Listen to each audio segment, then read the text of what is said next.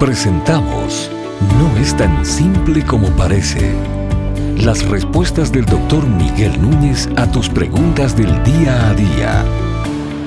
Bienvenidos. ¿Qué ocurre con aquellas personas inocentes que nunca oyeron de Cristo? Esa es una pregunta muy común. Yo creo que probablemente he tenido que responderlas decenas de veces a lo largo de mi vida. La pregunta contiene un error en el primer lugar porque habla de personas inocentes. Si realmente hubiera alguna persona inocente en algún lugar del planeta, pues esa persona no tendría necesidad de ninguna salvación lo que la Biblia revela es que nosotros nacemos condenados. En Génesis 3, cuando tú lees el récord bíblico, el relato bíblico nos informa que este planeta y los habitantes del mismo quedaron bajo maldición después de la caída de Adán y Eva y cada uno de nosotros nace con una naturaleza pecadora que nos condena. Cristo no vino a condenar al hombre, como bien revela la palabra, pero la razón es que ya el hombre estaba condenado, sino que él vino a salvar al hombre y Él es el camino de salvación. El problema que la gente tiene acerca de con esta pregunta es un problema más bien emocional que de otro tipo y es que no concebimos cómo alguien que nunca oyó de Cristo pudiera terminar condenado, pero tienes que recordar que ya esa persona está condenada. Lo que perpetúa la condenación de esa persona no es que no haya oído de Cristo, eso es una, una respuesta B, vamos a decir, la respuesta A es que ese hombre se condena porque él tiene una revelación de Dios en la naturaleza y en su interior a la cual él no responde. Y por eso es que Romanos 1 claramente revela, a partir del versículo 19, cómo Dios se ha revelado al hombre y luego revela que debido a esa revelación el hombre no tiene excusa. El hombre sabe que hay un Dios.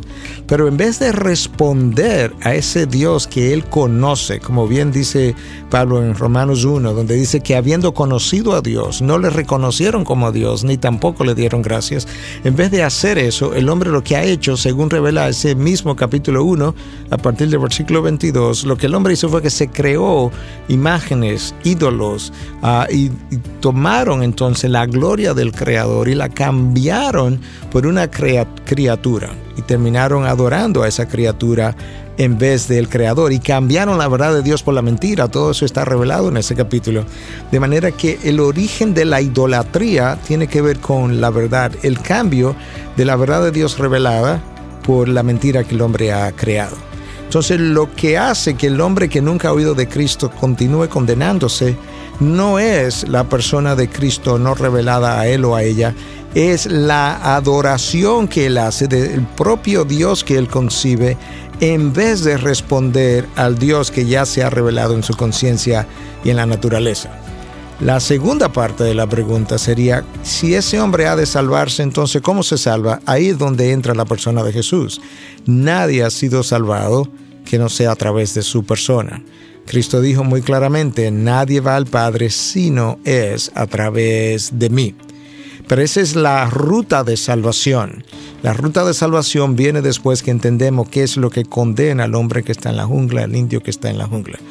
Y una vez más, Jesús ha, revelado claramente que Él vino a cumplir la ley de Dios que ninguno de nosotros pudimos haber cumplido o pudimos haber cumplido, que Él vino a morir por los pecados del hombre y eventualmente resucitó tres días después, con lo cual Él sellaba todas y cada una de las promesas y mostraba que Él había vencido sobre el pecado y sobre la muerte. Él es el camino de salvación y no hay inocente debajo de Dios. Estas y otras preguntas llegan hasta ustedes gracias a la valiosa colaboración de nuestros amables oyentes. Si deseas compartir con nosotros tus consultas e inquietudes, visita nuestra página de internet integridadysabiduría.org. Gracias por tu gentil atención y será hasta la próxima.